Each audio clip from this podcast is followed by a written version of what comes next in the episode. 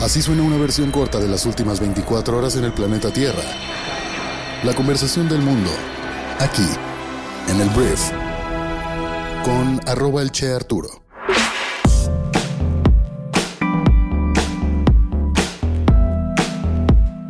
Buenos días, bienvenidas, bienvenidos a esto que es el brief para este martes 8 de agosto. En este podcast vas a informarte con un resumen de las noticias que debes conocer el día de hoy y yo soy Arturo Salazar, tu anfitrión y cofundador de Briefy, nuestra plataforma educativa que es tu MBA de bolsillo que te ayuda a informarte, prepararte e inspirarte en 15 minutos al día para que te conviertas en un mejor líder de negocios. El día de hoy hablaremos de diferentes temas. Primero tenemos que hablar un poquito de AMLO y de Xochitl Galvez en este debate que no termina. Después hablaremos de los libros de texto gratuitos de nuestro país. Un poquito de Ron DeSantis y Donaldo, la contraofensiva de Ucrania contra Rusia, Sandra Bullock, menos plástico en los océanos y muchas cosas más el día de hoy en el brief. Gracias por estar aquí. Comenzamos. Arranquemos hablando del presidente Andrés Manuel López Obrador porque ayer pasó algo súper importante. El presidente de México ha sido instruido por un juez federal a detener inmediatamente cualquier expresión malintencionada y discursos de odio contra la opositora Xochitl Gálvez. Además de todo esto, debe eliminar de sus redes sociales y sitios web todas las declaraciones previamente emitidas que la mencionen de manera negativa. Esta decisión fue tomada por Martín Santos, que es juez octavo de distrito en materia administrativa, después de que Xochitl presentara un amparo el 18 de julio en respuesta a comentarios, todos los comentarios hechos por AMLO en conferencias matutinas, donde detalló ingresos de las empresas de Galvez. Entonces el juez ha estipulado que las autoridades se abstengan de realizar manifestaciones maliciosas en todos los canales oficiales de la presidencia, no transmitan discursos de odio hacia Galvez en las cuentas oficiales de Twitter y eliminen de inmediato cualquier publicación relacionada con Xochitl de sus redes sociales y páginas web. El juez ha especificado que su decisión no busca privar al público de información sobre Galvez, como de repente dice AMLO que es su obligación moral informar a la población, pero sí tiene el propósito, según el juez, de proteger su derecho al honor, la dignidad y la vida privada contra las acciones del Estado. Entonces, aunque la Consejería Jurídica de AMLO o del Ejecutivo tiene derecho a apelar esta decisión, debe cumplir con la orden mientras se toma una resolución. El juez determinará el 11 de agosto si se concede una suspensión definitiva. Esto porque es diferente a lo que dice el Tribunal del INE o las diferentes autoridades electorales de nuestro país. La violación de una suspensión en un juicio de amparo, que es lo que ocurrió aquí, puede resultar en un delito federal con penas de 3 a 9 años de prisión. Entonces, si AMLO o sus subordinados violan la suspensión, Xochitl deberá informar al juez, quien evaluará si las acciones del presidente infringen la prohibición. No es como las de las instituciones o autoridades electorales que como que son recomendaciones pero no te obligan a nada. Aquí sí estaríamos hablando de cárcel, de delito federal. Es importante destacar que la desobediencia a una suspensión precisamente llevó al desafuero de AMLO en 2005 cuando era jefe de gobierno de el, en aquel entonces Distrito Federal y en este tipo de casos son los jueces quienes pueden denunciar el incumplimiento ante la fiscalía, pero no presentar la acusación penal. Entonces, esto es más serio, vamos a ver qué dice AMLO. Me imagino hablará pues de que el poder judicial está totalmente corrompido. Es el discurso y respuesta típica del presidente a cualquier cosa que fallen en su contra, pero bueno, esto ya es en serio, no puede hablar de Xochitl mientras no se tome una decisión definitiva el 11 de agosto. Y es curioso porque AMLO, antes de que se diera esta noticia o este hecho que te acabo de contar, aseguró que ya no va a hablar de Xochitl ni mencionará su nombre en ruedas de prensa por una orden del Tribunal Electoral a través de la Comisión de Quejas y Denuncias del INE que impuso medidas cautelares al presidente por violencia política de género en contra de Xochitl. El presidente dice que manipularon sus palabras y dijo que ya no va a hablar de la señora o no va a pronunciar su nombre. No sin antes hablar de que la institución electoral estaba corrompida y que pues ya era parte de la mafia del poder, era parte de los opositores y bueno, te digo, ya es predecible todo esto. Hablemos de los libros de texto gratuitos de la SEP, porque en Jalisco, donde gobierna el señor Enrique Alfaro de Movimiento Ciudadano, ayer anunció que no se van a distribuir estos libros de texto hasta que dictamine el Poder Judicial. Lo que dijo Enrique Alfaro es que en tanto no hay una resolución judicial, los libros de texto no serán distribuidos en Jalisco. Y el gobernador señaló que el Estado cuenta con un proyecto educativo propio llamado Recrea Educar para la Vida que se emplea en la entidad desde hace cuatro años. Alfaro aclaró que el gobierno de Jalisco no forma parte de este proceso legal que mantiene suspendida la entrega de libros de texto en el país y reiteró que pese a ello la educación en la entidad no está condicionada por este conflicto. Yo creo que este fenómeno seguirá ocurriendo en diferentes gobiernos de oposición en los que pues al no gustarles este libro y a mucha gente no le gusta este libro porque tiene diferentes errores y tiene diferentes temas de adoctrinamiento ideológico, pues están decidiendo no distribuirlos en sus respectivos estados.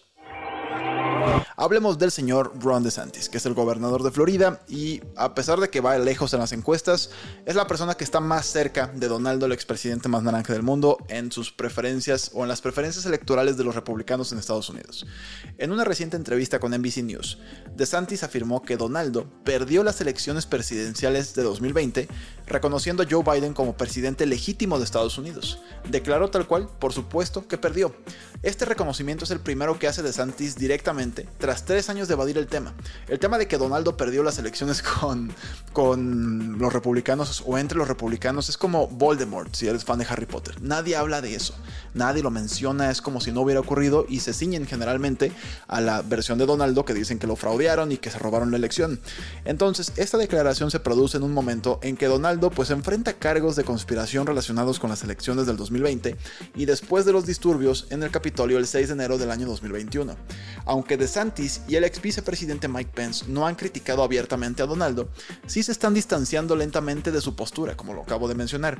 Ambos políticos parecen estar buscando oportunidades para destacarse por sí mismos y apelar a los votantes, incluso a aquellos leales a Trump. Entonces, es lo que está ocurriendo. Ayer hablaba de cómo Mike Pence está dispuesto a declarar lo que sucedió ese día de la invasión o el asalto al Capitolio y Ron DeSantis pues está generando polémica, por supuesto. La gente necesita si quieres subir en las encuestas, distanciarte, contrastarte o simplemente pelearte con el rival más fuerte, que en este caso es Donaldo. Hablemos de la contraofensiva ucraniana, porque mira, esta contraofensiva, que es básicamente intentar recuperar su territorio por parte del gobierno dirigido por Volodymyr Zelensky, que fue lanzada en verano, pues ha experimentado dificultades significativas en su intento por enfrentar a las robustas defensas rusas. A pesar de contar con el apoyo de brigadas entrantes equipadas por la OTAN, las tropas ucranianas han enfrentado grandes pérdidas. Ayer el New York Times sacó un reportaje exclusivo que estaba basado en la experiencia de periodistas que pasaron dos semanas en el frente con las tropas ucranianas y pues reveló el descontento y las críticas entre entre las filas. Algunos soldados señalaron directamente a sus comandantes alegando que estos habían enviado a nuevos reclutas al combate sin la preparación adecuada, pues lo que resultó en bajas significativas y surgieron quejas sobre el equipamiento proporcionado por los países occidentales, ya que algunos soldados argumentaron que ciertos vehículos suministrados pues no eran adecuados para las condiciones y demandas de la misión en curso. Entonces no suena muy bien este tema internamente, pero bueno, los dos países están cansadísimos ya. Hablemos de la señora Sandra Bullock porque lamentablemente su novio que se llamaba Brian Randall murió a los 57 años tras ser diagnosticado con esclerosis lateral amiotrófica hace 3 años. La familia de Randall confirmó la noticia a People y compartió que el fotógrafo prefirió luchar contra su enfermedad en silencio ya que no le gustaba el foco mediático y bueno la actriz mantenía una relación con Randall desde hace 8 años y eran una de las parejas más sólidas de Hollywood aunque no se casaron ya que en una entrevista Sandra Bullock dijo que no estaba necesitada del papel matrimonial para estar segura de lo que sentía por él, entonces lamentablemente pues fallece Brian Randall.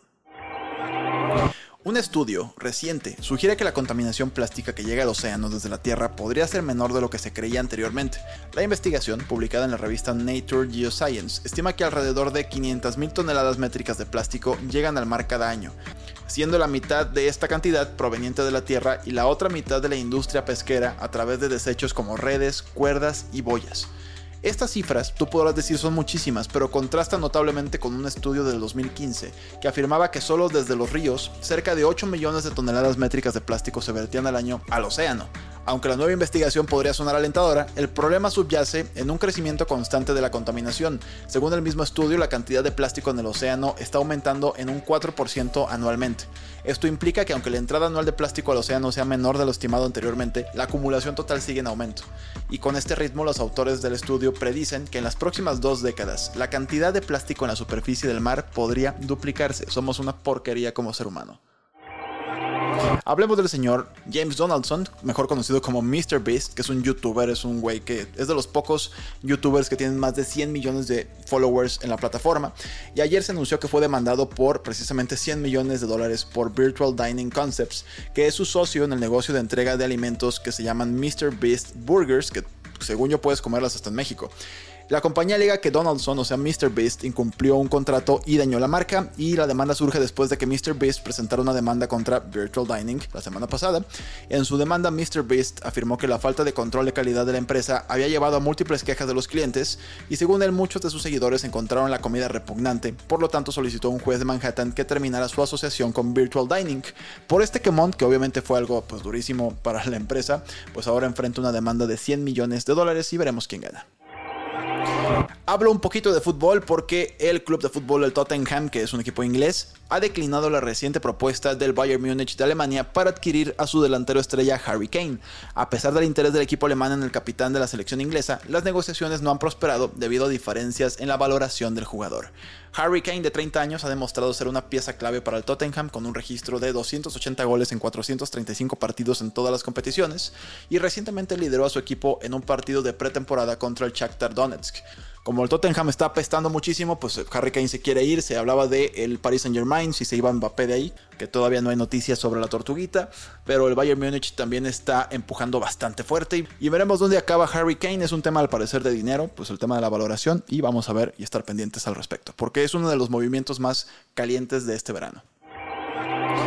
El día de hoy te recomiendo una lección en Briefy que se llama El arte de solicitar cosas como líder. Al parecer pedirle las cosas a tus colaboradores es más complicado de lo que pensamos. Y esta lección te explica precisamente por qué es tan difícil solicitar algo puntualmente y cómo hacerlo correctamente para que si tú pides algo se te dé lo que tú quieres y no estés trabajando doble ni haciendo perder el tiempo de la gente. Que es tu culpa como líder, perdón, perdón. Pero bueno, esta lección está disponible para todos nuestros suscriptores de Briefy y si todavía no estás en la plataforma y eres parte de nuestro MBA de bolsillo, escríbenos a hola.briefy.com y te vamos a compartir 90 días gratis de nuestra plataforma, que además está construyendo ya la comunidad dentro de la misma, esto a través de WhatsApp. Si todavía no eres parte de esta comunidad, pero ya eres usuario de Briefy, escríbenos también a hola.briefy.com para darte acceso desde ahí.